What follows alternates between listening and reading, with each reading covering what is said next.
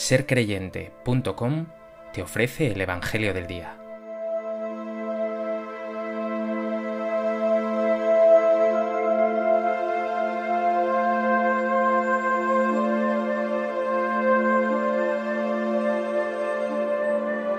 Del Evangelio de Mateo. En aquel momento tomó la palabra Jesús y dijo, Te doy gracias, Padre, Señor del cielo y de la tierra porque has escondido estas cosas a los sabios y entendidos, y se las has revelado a los pequeños. Sí, Padre, así te ha parecido bien. Todo me ha sido entregado por mi Padre, y nadie conoce al Hijo más que el Padre, y nadie conoce al Padre sino el Hijo, y aquel a quien el Hijo se lo quiera revelar.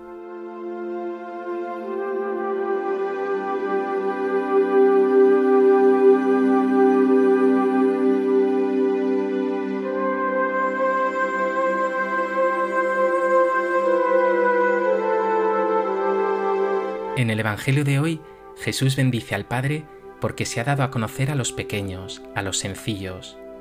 Solo aquellos que se saben humildes, pobres, necesitados, dependientes, se les revela, se les da a conocer la buena noticia del Evangelio, este amor loco de Dios por nosotros.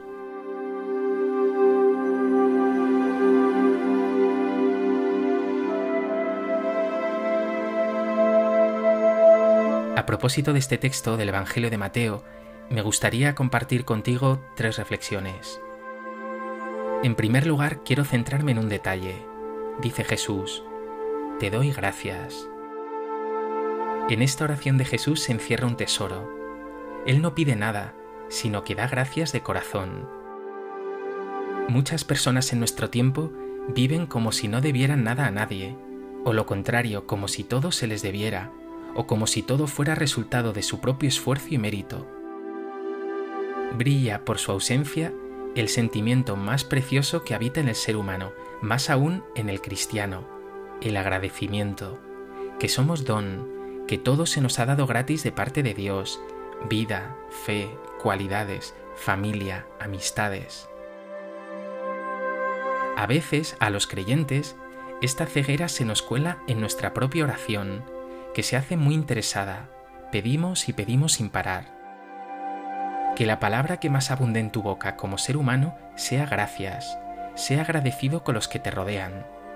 Pero más aún, como creyente, como hijo de Dios, que tu oración esté atravesada por el agradecimiento. Di a menudo a Dios como Jesús hoy en el Evangelio, yo te doy gracias. Pregúntate, ¿Tu actitud cotidiana muestra agradecimiento o eres soberbio, engreído, arrogante?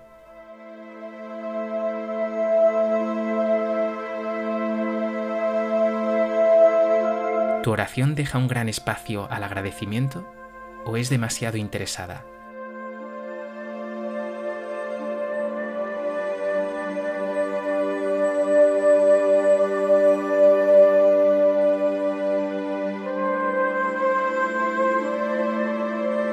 En segundo lugar, Jesús se dirige a Dios y lo denomina de dos maneras maravillosas.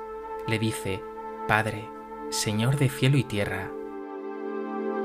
El Dios que le escucha, no cabe duda, es el Creador todopoderoso, omnipotente, omnisciente, con un poder tan asombroso como para haber creado un universo casi infinito, una complejidad y sofisticación alucinante, una belleza sin igual. Pero este poder absoluto, que podría deslumbrarnos, minimizarnos o ningunearnos, es un poder salvador. Dicho de otro modo, este poder absoluto de Dios se traduce en amor, un amor increíblemente tierno, cercano, cariñoso. Dios es también todopoderoso en el amor. El poder, por tanto, no resta a Dios un ápice de ternura. Por eso Jesús le dice, Padre, Abba, papá. Nuestra oración, por tanto, ha de discurrir por esta misma senda. El Dios Todopoderoso, Creador de cielo y tierra, es al mismo tiempo tu Dios Padre bueno y cercano, que está loco por acercarse a ti y compartir momentos contigo. Pregúntate, ¿sientes a Dios distante o tienes un trato familiar con Él?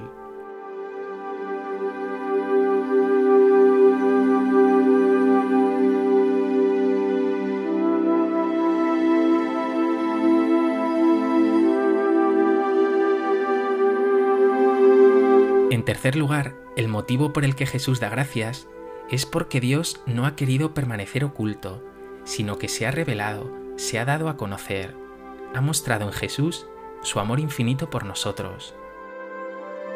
Lo dice hoy claramente el Señor, nadie conoce al Hijo más que el Padre, y nadie conoce al Padre sino el Hijo y aquel a quien el Hijo se lo quiera revelar.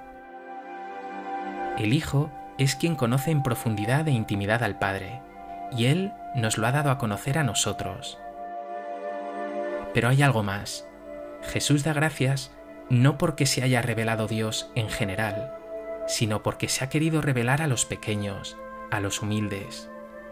Dice, Gracias, Padre, porque has escondido estas cosas a los sabios y entendidos, y se las has revelado a los pequeños. Sí, Padre, así te ha parecido bien.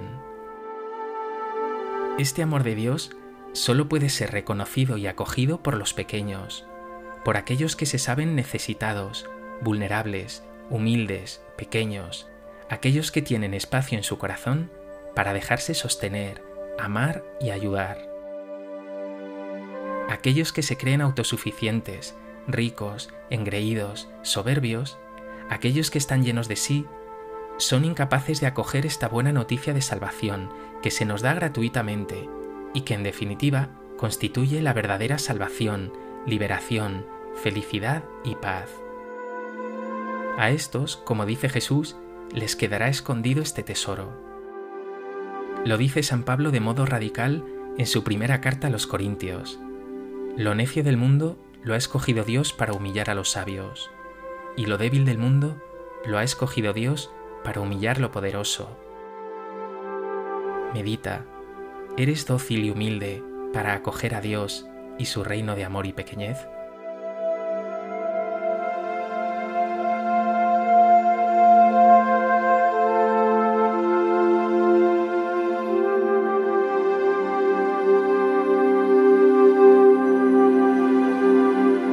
pues que este Evangelio te lleve a alegrarte enormemente porque eres del grupo de esos pequeños que has sido regalado con la fe, una fe que te permite confesar a Jesús como Hijo de Dios, que te trae siempre su amor y su ternura.